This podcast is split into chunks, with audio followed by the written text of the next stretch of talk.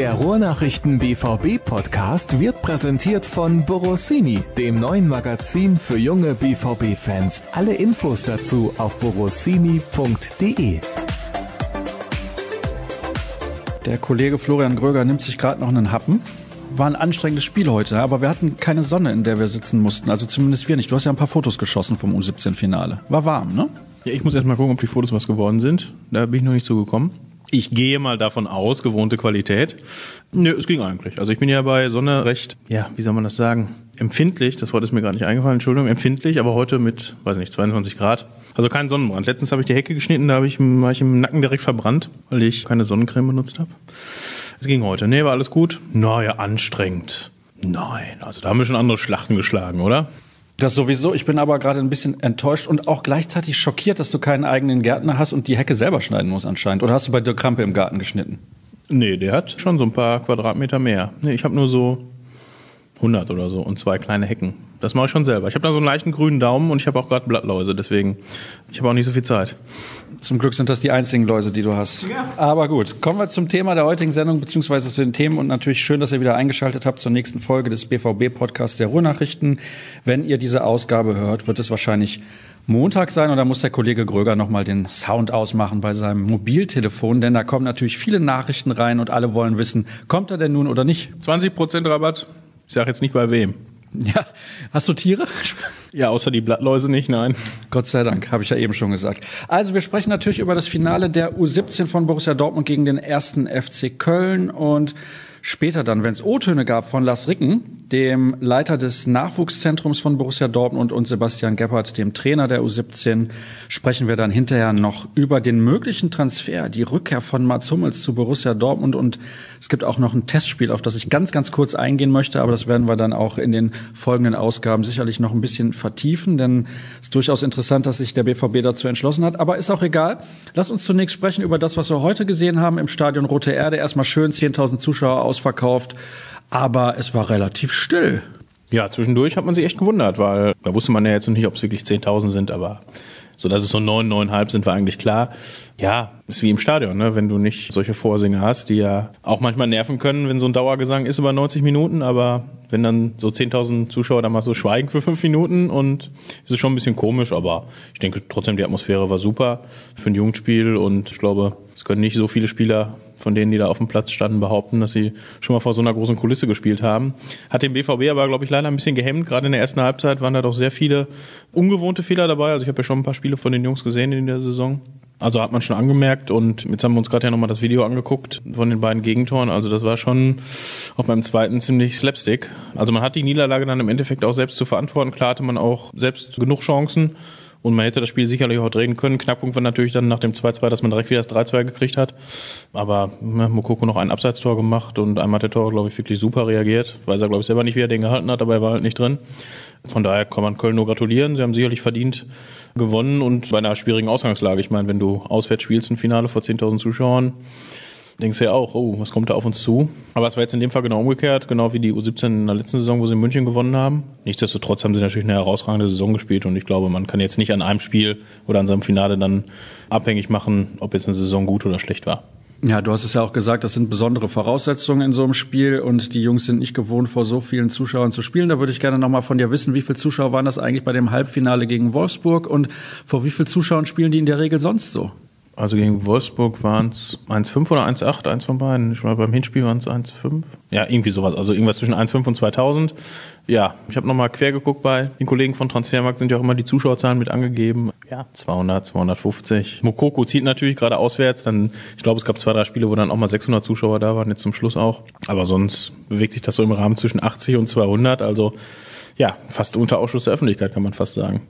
Dafür umso interessanter, dass sich da so viele Spieler tummeln, die richtig Potenzial haben. Das ist zumindest so das, was man so raushört, wenn man auch mit denjenigen spricht, die sich in der U17 richtig auskennen. Da gehörst du ja auch dazu. Lass uns noch mal ein bisschen auf den Spielverlauf eingehen. Du hast eben schon erwähnt, dass der BVB sich da zwei Gegentreffer gefangen hat in der ersten Halbzeit, wo man sich hinterher gedacht hat, Mensch, das kann doch überhaupt nicht sein. Und zwar Jakob Jansen hat gleich doppelt getroffen für den FC. Und ich glaube, der wusste selber nicht, warum ihm da solche Geschenke gemacht wurden. Also der Torhüter von Borussia Dortmund, jetzt muss ich gerade noch mal nachschauen, wie er heißt, Leon Klussmann, der hat zwei richtige Böcke geschossen. Also das erste Da hat er einfach vergessen, dass er den Ball vielleicht halten sollte. Und beim zweiten, da kommt er weit raus. Ich will nicht sagen eine Pressschlagsituation, aber eigentlich muss er den Ball einfach klären raushauen und dann ist die Situation auch bereinigt, wobei meiner Meinung nach der Verteidiger dann auch mal einen Sprint anziehen könnte und einfach zum Torwart zurückspielen kann. Also da hat ein bisschen auch was gefehlt in der Kommunikation untereinander anscheinend in der Abwehr da. Ja, ihm zugutehalten muss man auch, dass er in der zweiten Halbzeit wirklich zwei, drei 1 gegen 1 Situationen sehr gut geklärt hat, aber er hatte auch nochmal zwei Flatterbälle dabei, also das schüttelst du dann auch, glaube ich, nicht so ab und ja, war auch ziemlich in Tränen aufgelöst nach dem Spiel, also tut einem natürlich leid, aber es ist nur Fußball, Leben geht weiter. Nur ist natürlich gerade in so einem Finale, der BVB hat kein Spiel in dieser Saison verloren, das war jetzt das erste. Und ja, ist natürlich dann ein scheiß Zeitpunkt. So individuelle Fehler gehören dazu und solche Erfahrungen glaube ich auch. Der BVB hat ja jetzt in den vergangenen Jahren immer mal eine Meisterschaft in der Jugend geholt. Es wäre jetzt das erste Mal überhaupt in der Geschichte gewesen, dass ein Verein beide Meisterschaften U17 und U19 holt. Also das wäre schon historisch gewesen, aber ich denke auch daran kann man wachsen und das ist eine Erfahrung, die du als Spieler mitnimmst und das hat Sebastian Gippert auch letzte Woche bei uns im Interview gesagt, das wäre gar nicht so ausschlaggebend, wie so ein Finale ausgeht, sondern wenn er sich seine Mannschaft anguckt und die mal vergleicht, wie sie im Winter war, dass alle Spieler ein, zwei Schritte nach vorne gemacht hätten und ja, die Hauptaufgabe wäre, sie auf die U19 und die Anforderungen dort vorzubereiten. Das sah er als gelungen an und das sehe ich genauso. Nun muss ich zugeben, ich habe von der U17 in dieser Saison kein einziges Spiel gesehen, außer eben dieses Finale. Deswegen kann ich so nicht wirklich beurteilen, ob sich die einzelnen Spieler auch verbessert haben. Was mir aber heute aufgefallen ist, war, dass der FC sich als Mannschaft ein bisschen kompakter und auch reifer präsentiert hat. Oder wie hast du das erlebt? Ja, deutlich besser als in den beiden Meisterschaftsspielen. Die haben ja schon in der Meisterschaft in der Weststaffel zweimal gegeneinander gespielt. Ganz am Anfang des Spiels habe ich nicht gesehen. Es war unentschieden und dann, glaube ich, im März hat der BVB in Köln deutlich gewonnen, glaube ich 3-0 oder 3-1. Deswegen waren die Voraussetzungen jetzt, wo du sagst, Dortmund ist schon Favoriten im Finale, aber wie du es gesagt hast, sie hatten die bessere Spielanlage, haben zwar deutlich tiefer gestanden als der BVB, aber waren auch in den entscheidenden Situationen immer irgendwie einen Tick eher am Ball, standen besser zum Ball. Der BVB mit vielen Abspielfehlern. Hetemi im Mittelfeld hat keinen guten Tag erwischt, hat dann auch den Elber verschossen, wobei der jetzt nicht so schlecht geschossen war, aber gut gehalten auch. Und ja, sie waren halt in den Zweikämpfen ne, immer den halben Meter weg. Auch bei langen Bällen unsicher, Ball immer ticken lassen, so Klassiker, die du dann, ne, Ball nicht ticken lassen, kennt man aus der D-Jugend schon. Deswegen, also Köln war da ein bisschen griffiger und mit den gerade angesprochenen Patzern hat man ihnen dann natürlich auch das Leben recht einfach gemacht.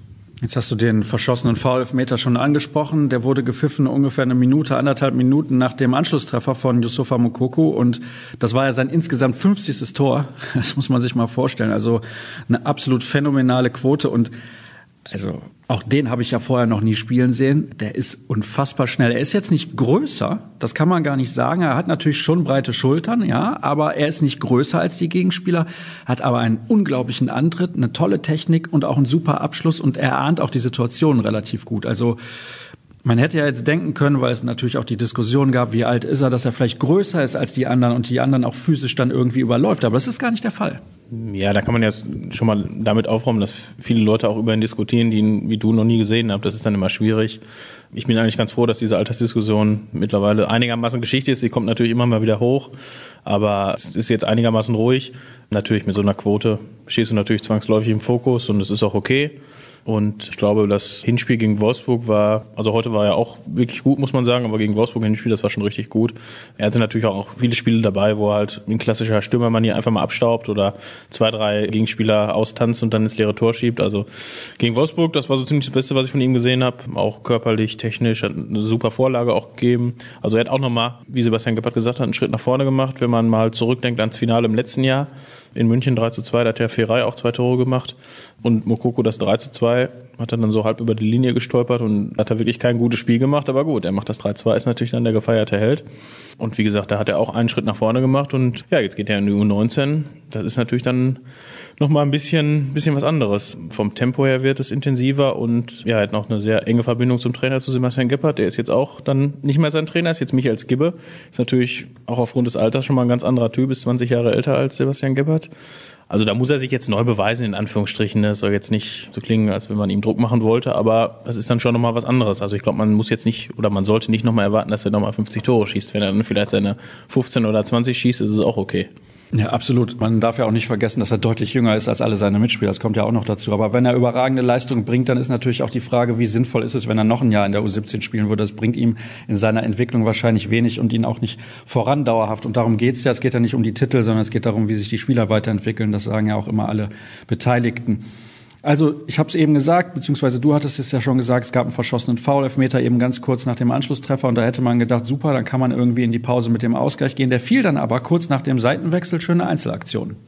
Ja, also Ansgar Knauf ist auch ein Spieler, der aus dieser Mannschaft auch heraussticht. Der steht natürlich im Schatten von Mokoko wie alle, aber hat auch im Halbfinale, ich habe ja jetzt nur das Hinspiel gesehen, auch wirklich sehr gut gespielt. Und das war ein, also wirklich richtig tolles Tor. Ne? Also er geht über außen durch, spielt erst einen aus, zieht dann nach innen, dann denkst du dir, boah, jetzt spiel doch in der Mitte, stehen noch drei Leute frei. Nein, er macht noch einen Haken und schiebt den dann ganz überlegt ins lange Eck. Da hast du natürlich dann auch keine Argumente. Ne? Wenn er den jetzt daneben geschossen hätte, hätte du sagen können, muss er abspielen. Aber echt gute Aktion und wirklich guter Spieler, muss man sagen. Das Pech des BVB war dann, dass man vielleicht gedacht hat, ja, jetzt können wir uns zwei, drei Minuten ausruhen und dann war der FC wieder zur Stelle. Schnelles Gegentor nach dem Ausgleich und dann war irgendwie so ein bisschen die Luft raus. Ja, dann fängst du natürlich auch zu überlegen, ne? nach dem Motto, wir haben kein Spiel die Saison verloren, warum jetzt heute? Ich glaube, das muss man Spielern in dem Alter auch zugestehen. Nichtsdestotrotz hatten sie natürlich noch zwei, drei Chancen. Wie gesagt, einmal sehr gut gehalten vom Torhüter von Köln und einmal Mukoko, glaube ich, im Abseits. Also es wurde Abseits gepfiffen, ich weiß jetzt nicht, ob es Abseits war. Wurde natürlich ein bisschen diskutiert, ist ja auch legitim.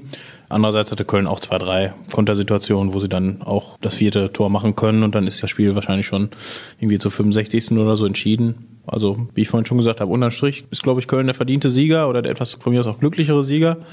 Aber gut, beim Finale zählt ja nur Sieg oder nicht.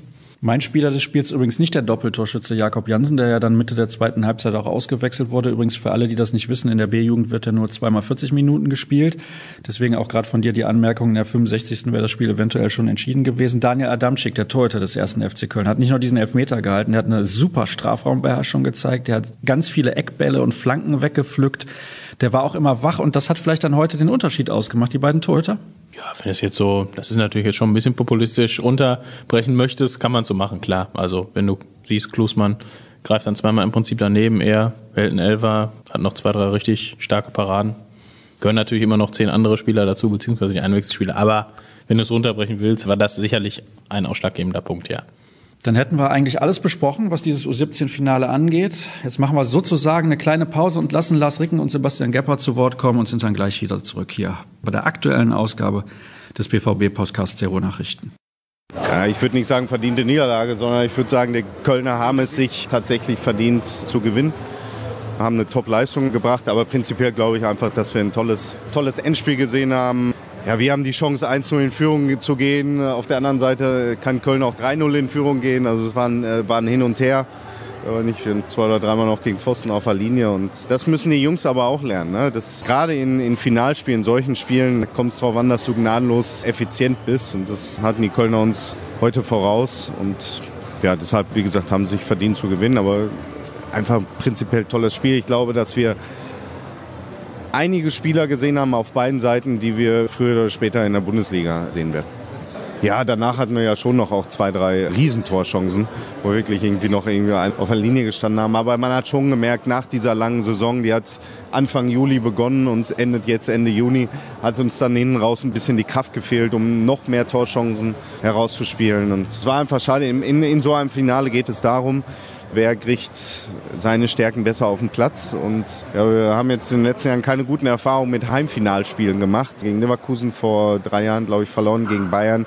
Zwar äh, gewonnen, aber auch erst im, im Elfmeterschießen. Das ist schon eine Belastung für die Jungs, wenn die hier vor Familie, Freunden, Fans, ausverkauftes Haus und so. Da ist schon dann auch eine gewisse Nervosität zu spüren. Gerade in der Anfangsphase hat man das leider deutlich gemerkt. Ja, was ich gerade gesagt habe, nach so einer, einer langen Saison, nach auch bei dem Wetter und mit auch psychischen Belastungen, hat uns dann in der zweiten Halbzeit, insbesondere nach dem 3-2, nach dem 2-2, hast du gedacht, oh, jetzt gibt es wieder eher zu deiner Seite. Dann hast du einfach nicht mehr so die Kraft. Man hat ja auch gesehen, viele Spieler mit Krämpfen zu tun gehabt. Wichtige Spieler mussten dann ja auch von uns noch ausgewechselt werden.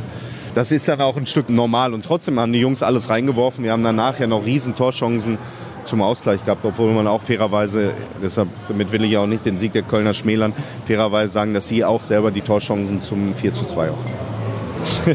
ja, das ist in erster Linie bitter, bitter für die Jungs. Sie haben eine fantastische Saison gespielt. Halbfinale gegen Wolfsburg, tolle Leistung gebracht, sich als Team weiterentwickelt, jeder Einzelne. Und am Ende schleichen sie jetzt hier mit hängenden Köpfen vom Platz runter. Das ist schon Ja, aber immer noch eine Erfahrung, die sie mitnehmen werden. Die Jungs werden nächstes Jahr dann auch im 19-Bereich neuen Anlauf nehmen. Wir hatten das vor drei Jahren, da haben die Jungs hier auch in der Roten Erde gegen Leverkusen verloren und sind dann ein Jahr später mit der U19 dann deutscher Meister geworden. Deshalb wird das dann für die nächstes Jahr, denke ich, auch Antrieb sein. Ja, der Ehrgeiz ist groß, weiter gute Mannschaften zu haben, in diesen guten Mannschaften die Spieler individuell weiterzuentwickeln und sie zu den besten Spielern zu machen, die, die sie sein können. Das ist unser Anspruch.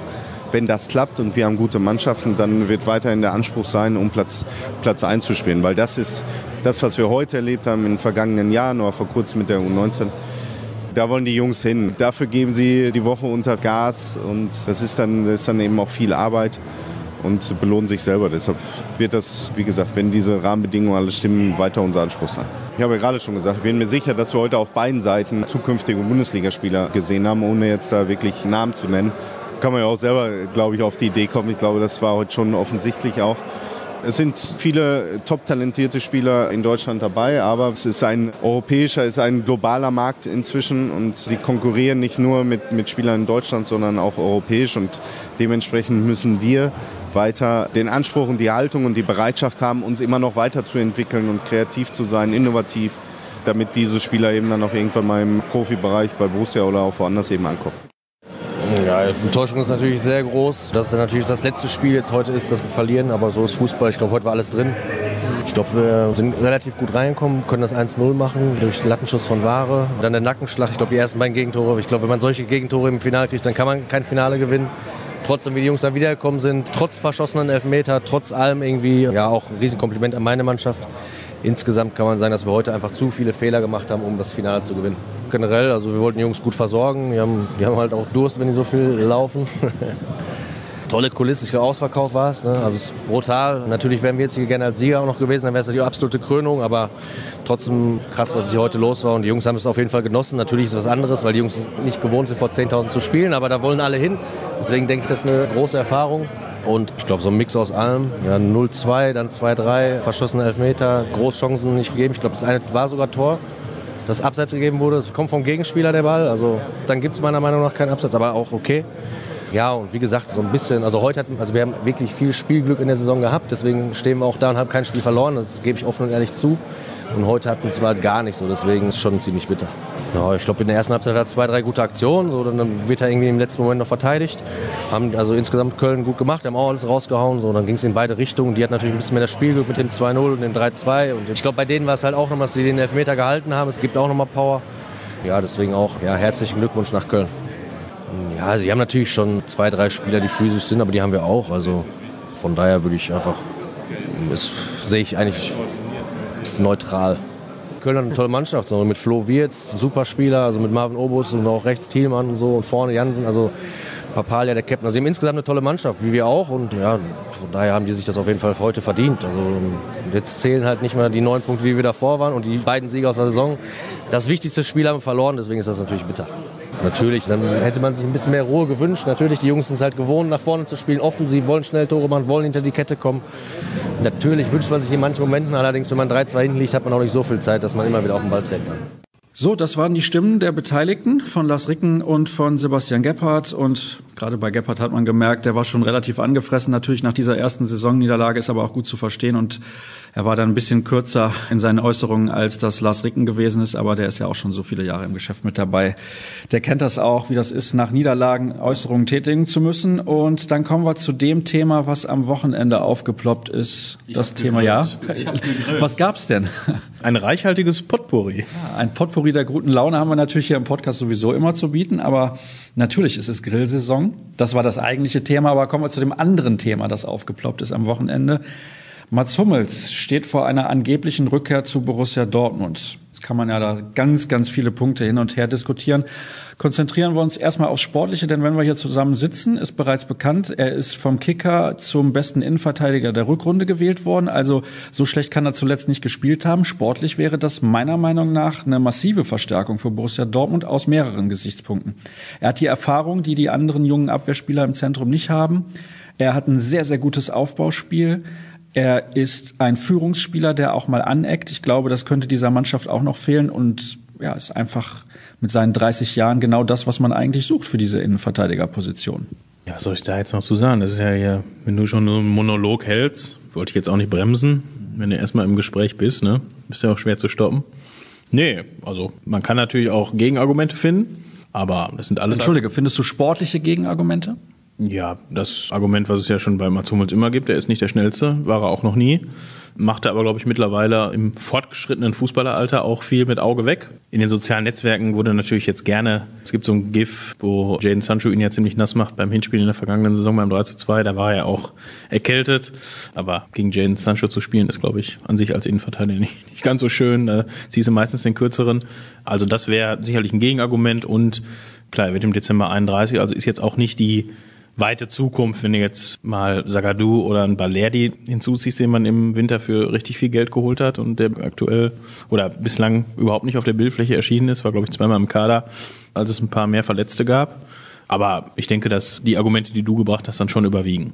Also ich finde auch diese Geschichte mit der Geschwindigkeit, das ist ja so eine Sache. Er war auch unter Klopp damals im Doublejahr beispielsweise oder bei der ersten Meisterschaft, war er auch schon nicht der schnellste Spieler, aber hat ein sehr, sehr gutes Stellungsspiel. Genau, nur mit 30 bist du dann oder agierst du dann wahrscheinlich anders wie mit 18, 19. Ist halt die Erfahrung, die es dann ausmacht. Ne? Also deswegen lassen die Spieler bei den alten Herren dann ja auch den Ball eher laufen und laufen selbst nicht so viel. Und das machst du dann auch als Spieler in der Bundesliga. Ich bin auch früher schon nicht gelaufen, so viel kann ich dazu sagen.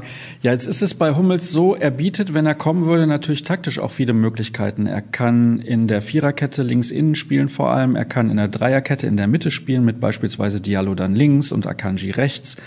Und das sind so viele Optionen, die man dann hätte man nimmt ja dann auch dem schärfsten Konkurrenten einen wichtigen Spieler weg. Ist für mich relativ schwer verständlich, warum die Bayern überhaupt in Erwägung ziehen, ihn zu verkaufen. Also wir wissen natürlich aktuell noch nicht, ob es zum Transfer kommt, aber allein die Tatsache, dass bei Bayern München darüber nachgedacht wird, ihn abzugeben, wo sie ja wahrscheinlich auch Jerome Boateng auch noch abgeben werden, finde ich schon relativ erstaunlich, weil dann haben sie nicht mehr so viele Innenverteidiger zur Verfügung. Lukas Hernandez, der war lange verletzt, der muss erstmal in der Bundesliga überhaupt Fuß fassen, der muss persönlich nach der Verletzung Fuß fassen. Dann hast du daneben nur noch Niklas Süle, das ist nicht so sonderlich viel. Ja gut, sie hätten noch Pavard, der nun mit Stuttgart auch keine sonderlich gute Saison gespielt hat. Ob das jetzt an ihm alleine lag, wird natürlich nicht so sein. Der kann natürlich auch deutlich besser spielen. Martinez hätten sie noch als Notinnenverteidiger. Ja, es wurde jetzt auch schon spekuliert, dass es bei Boateng eine Rolle rückwärts geben soll. Wie die dann aussehen sollte, wie das dann auch nach innen verkauft wird, bin ich mal gespannt, weil ich glaube, die Ansage von Uli Hoeneß dann bei der Meisterfeier oder Doublefeier in München war ja dann auch klar. Ne? Ich meine, ich rate ihm irgendwie, sich einen neuen Verein zu suchen. Das wird dann schon, also viel deutlicher geht's dann ja nicht mehr. Und alternativ kann natürlich noch sein, dass sie irgendwas in der Hinterhand haben. Ne? Nach dem Motto, wir verhandeln jetzt nochmal beim Thema Hummels, schlagen nochmal drei, vier Millionchen mehr raus und präsentieren dann danach schon Nachfolger. Also würde ich jetzt nicht ausschließen. Ja, also irgendwas müssen die Bayern in der Hinterhand haben, wenn wir uns an die Worte auch von Uli Hoeneß erinnern, wenn wir alle schon wüssten, was der FC Bayern schon verpflichtet hat und da kam bislang ja eigentlich nichts mehr. Deswegen würde mich sehr wundern, wenn die gar nichts mehr in petto hätten. Und die Ablösesumme ist natürlich noch so ein Thema. Wie viel kostet Mats Hummels? Zunächst war was zu lesen von 20 Millionen plus Boni. Jetzt heißt es dann wieder, die Bayern wollen bestimmt mindestens 30 Millionen Euro haben. Wie viel würdest du denn für ihn auf den Tisch legen? Ja, also ich denke auch, dass 15 bis 20 ein bisschen wenig wären. Die Bayern haben, glaube ich, 2016 35 oder 37 bezahlt, haben da aber auch so ein bisschen Schmerzensgeld bezahlt. Also es war ja recht harmonisch, dieser Wechsel. Da gab es ja auch schon andere Sachen wie bei Lewandowski und gerade auch Götze damals. Haben da ein bisschen mehr bezahlt nach dem Motto, und dann ist auch Ruhe. Das war ja auch damals nur noch ein Jahr Vertrag und 35 Millionen bei einem Jahr vor drei Jahren. Mittlerweile ist es ja gang und gäbe. Ich meine, guck dir Pulisic an. Aber da war es noch eine Menge Holz und ja, wenn du mich jetzt auf so eine Summe festnageln würdest, würde ich mal sagen, irgendwas zwischen 25 und 30 wäre, glaube ich, für einen Spieler mit der Qualität angemessen. Innenverteidiger sind da jetzt auch nicht so hoch im Kurs wie Außenspieler oder Offensivspieler. Aber unterm Strich würde ich sagen, es wird nicht an der Ablösesumme scheitern. Also so viel steht, glaube ich, fest. Also da ist Borussia Dortmund, glaube ich, finanziell so aufgestellt, dass weder 20 noch 35 ein Problem darstellen. Ich meine, andererseits, man hat natürlich auch schon 100 ausgegeben. Zu den drei Neuzugängen kommt natürlich auch noch Paco Alcázar, die 21 Millionen, die fallen ja in das neue Geschäftsjahr. Also kann man sagen, dass wir bisher rund 100 Millionen ausgegeben hat. Pulisic 64 sind ja brutto, ne? Netto sind das vielleicht 45 bis 50 eingenommen. Aber man hätte jetzt noch 10 Millionen gekriegt für Isaac ungefähr. Bei Rafael Guerrero stehen die Zeichen ja auch deutlich auf Trennung. Kann man auch vielleicht nochmal 20 einplanen. Also plus die Spieler, die man noch hat und gerne loswerden möchte. Also das ist finanziell, glaube ich, kein Problem würde mich auch schwer wundern. Man hat ja dann noch Philipp Rode und Kagawa. Für die wird man zusammen wahrscheinlich dann doch 20 bis 25 Millionen Euro bekommen. Also für alle drei zusammen. deswegen mache ich mir da eigentlich keine großen Sorgen. Er soll dann ungefähr um die acht bis neun Millionen Euro im Jahr verdienen. Aber gut, wenn es am Ende den Meistertitel bringen sollte, wird keiner mehr über diesen Transfer diskutieren im Nachhinein. Ja, ich habe auch nochmal geguckt. Also DVB hat 44 Gegentore bekommen in der abgelaufenen Saison. Ich glaube, es gab noch keinen Meister mit 44 Gegentoren. Ich habe dann nochmal geguckt, die Meisterjahre 10, 11 und 11, 12. Einmal 22, einmal 25. Das wäre dann, glaube ich, so eine Marke, wo es dann deutlich wahrscheinlicher wird, dass du am Ende die Schale hochhalten kannst. Und ja, eklatant ja beim BVB auch, haben wir, glaube ich, auch oft genug besprochen in der vergangenen Saison, die Standardschwäche. Da wäre Mats Hummels natürlich auch prädestiniert. Also ist natürlich auch kopfballstark, auch vorne. Hat er ja gegen Dortmund auch gezeigt im Rückspiel. Also, das sind schon Argumente, die dafür sprechen. Sollte der Transfer dann irgendwann in trockenen Tüchern sein, werden wir nochmal tiefer in die Analyse gehen. Dann werden wir auch mehr Meinungen eingeholt haben, beziehungsweise wissen dann auch, warum sich der FC Bayern vielleicht dazu entschieden hat und so weiter und so fort. Also da hätten wir jetzt noch eine halbe Stunde die Möglichkeit, darüber zu sprechen. Aber eine Sache, die würde ich ganz gerne noch ansprechen. Es gibt ein Testspiel beim FC Energie Cottbus im September und die Fans haben in den sozialen Netzwerken relativ deutlich gemacht, dass sie das nicht gut finden. Denn Cottbus hat große Probleme mit rechtsextremen Fans. Das ist uns ja auch allen bekannt und alles andere als in Ordnung. Da kann der Verein wahrscheinlich auch nur in Teilen etwas dafür. Warum auch immer das so gekommen ist, wollen wir jetzt mal dahingestellt lassen. Aber kannst du nachvollziehen, dass die Fans da so reagieren? Ja, einerseits schon. Andererseits hatten wir das Thema soziale Medien ja schon häufig genug. Und aber teilweise ist die Kritik durchaus sachlich, das muss man ja auch schon sagen. Solange sie sachlich ist, aber das ist ja halt vielleicht in zwei von zehn Fällen, würde ich mal sagen. Ich meine, beim Thema Hummels gibt es natürlich auch so ein paar Beiträge, die man auch jetzt, glaube ich, nicht öffentlich vorlesen sollte.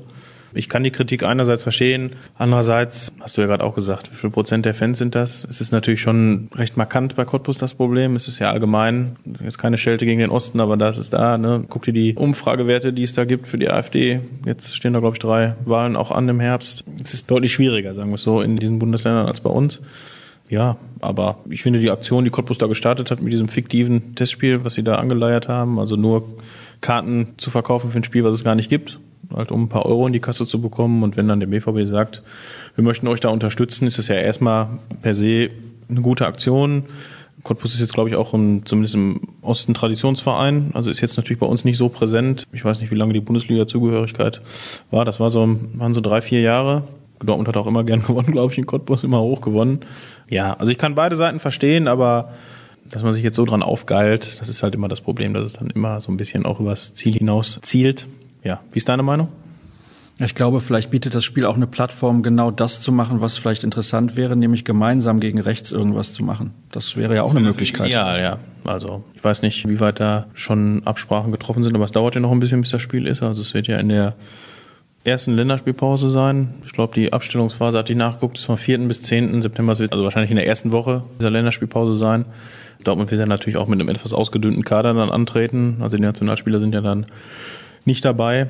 Aber ich denke mal, das Stadion ist ausverkauft. Die Einnahmen gehen komplett an Cottbus und ja, sind jetzt auch abgestiegen mit, mit viel Unglück, glaube ich. Hat, glaube ich, an einem Tor irgendwie gehapert, dass sie dann in der dritten Liga geblieben wären.